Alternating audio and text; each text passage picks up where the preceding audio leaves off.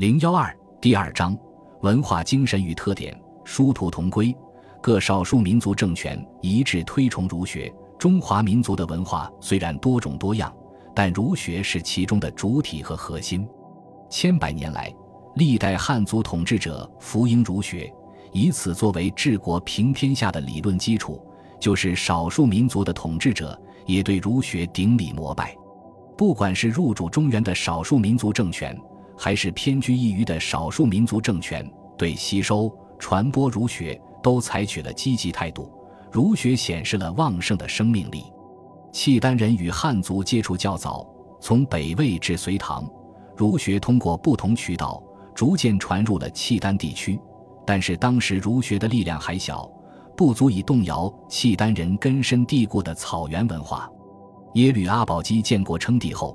深切感到，要统治偌大一个国家，必须有一个精神支柱，决定把尊孔崇儒并为基本国策，并修建了孔子庙。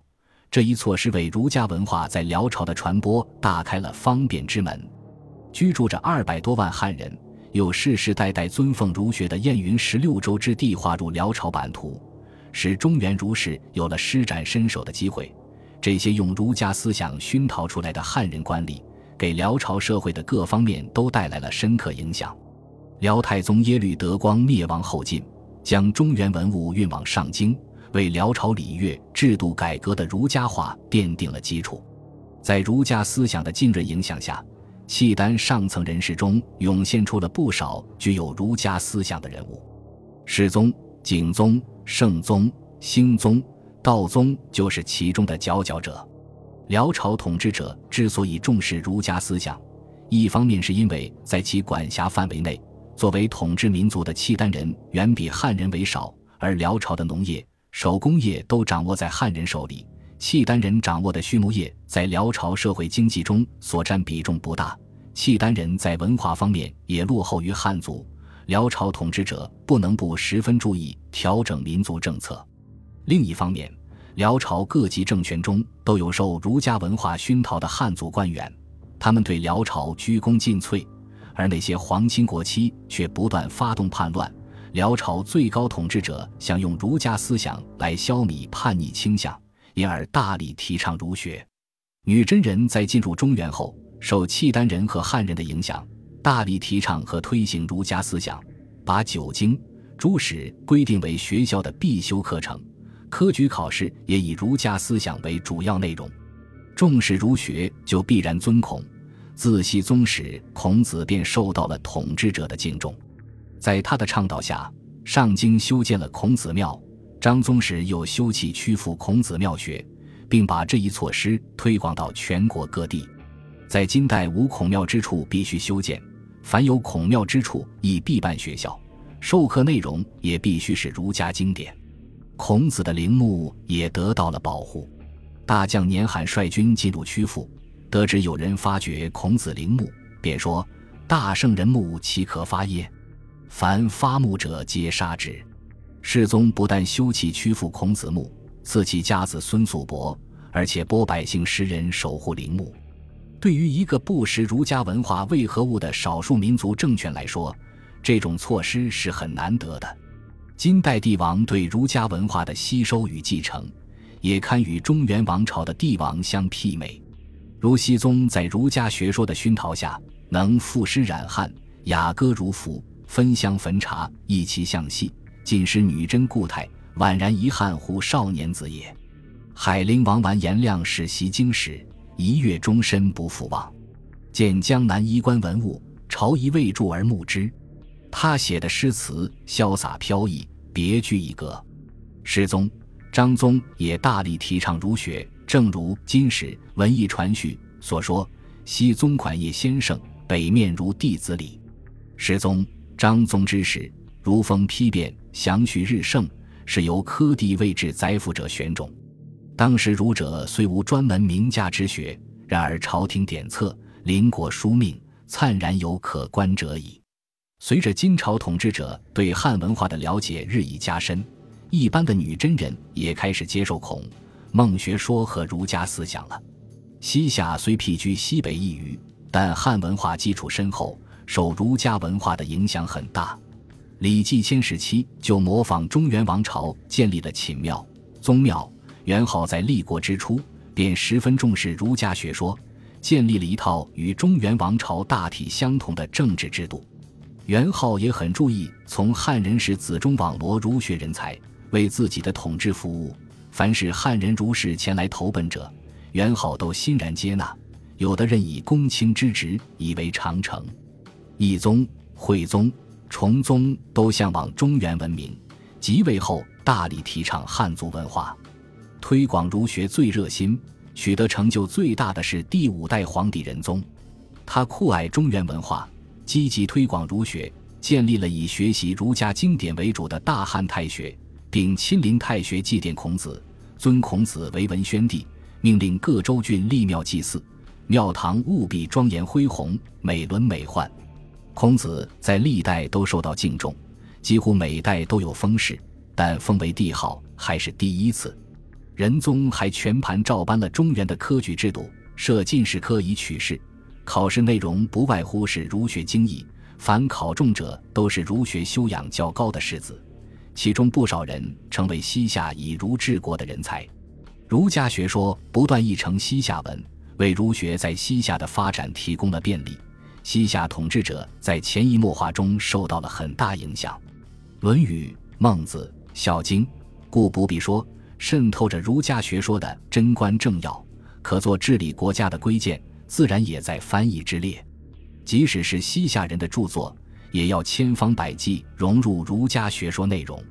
总之，西夏统治者利用儒家学说作为思想统治的精神支柱，维护了自己的统治。蒙古统治者从成吉思汗开始，就已经认识到了儒士的作用。他以知如左右手的谋士耶律楚材就是一个儒士，但成吉思汗戎马倥偬，在拔擢儒士上不可能有什么作为。元太宗窝阔台即位后，耶律楚材建议：治气者必用良弓，守成者必用儒臣。蒙古统治者从实践中认识到，没有儒士为之筹划，弓马换来的天下就有可能得而复失。为了维系人心。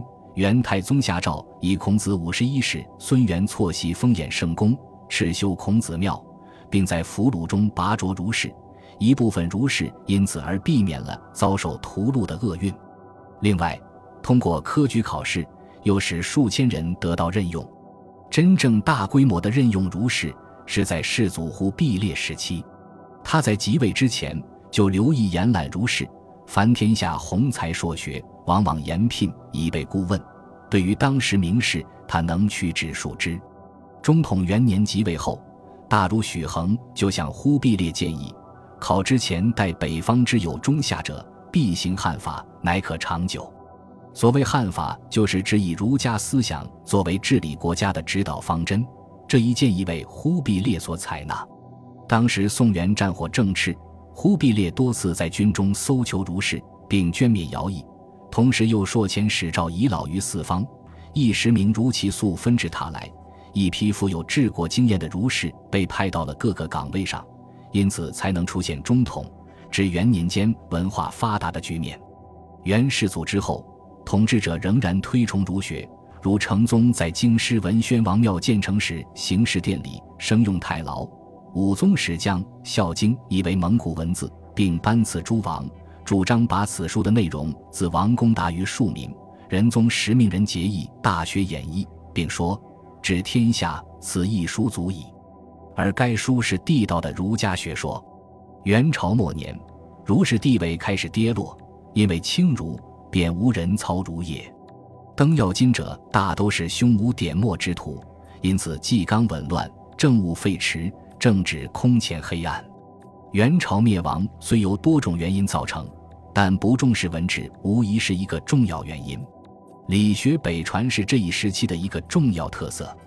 金朝因受蒙古人的攻击，自中都迁都汴京，大批儒士也跟随南下。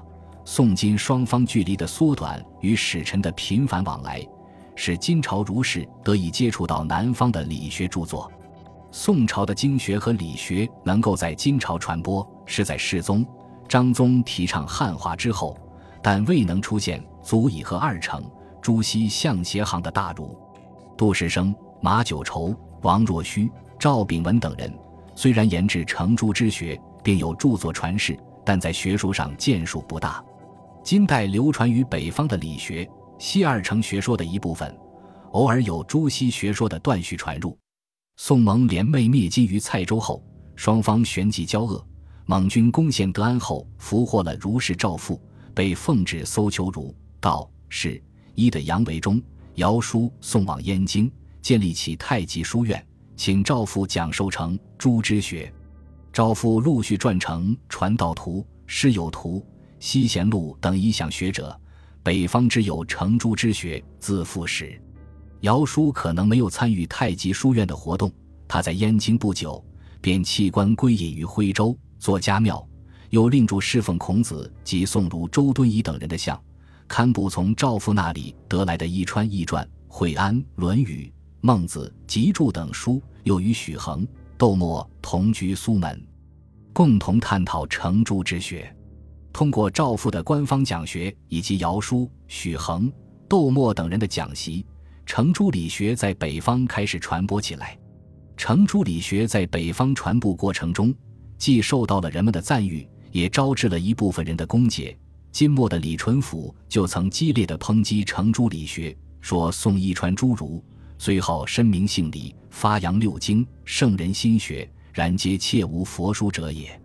另一学者王若虚也对包括朱熹在内的宋儒提出批评，这些批评有过激之处，并不能阻遏理学在北方的传播，但从另一个角度也说明。理学在元朝初年的中国北方，在思想领域内还未取得统治地位。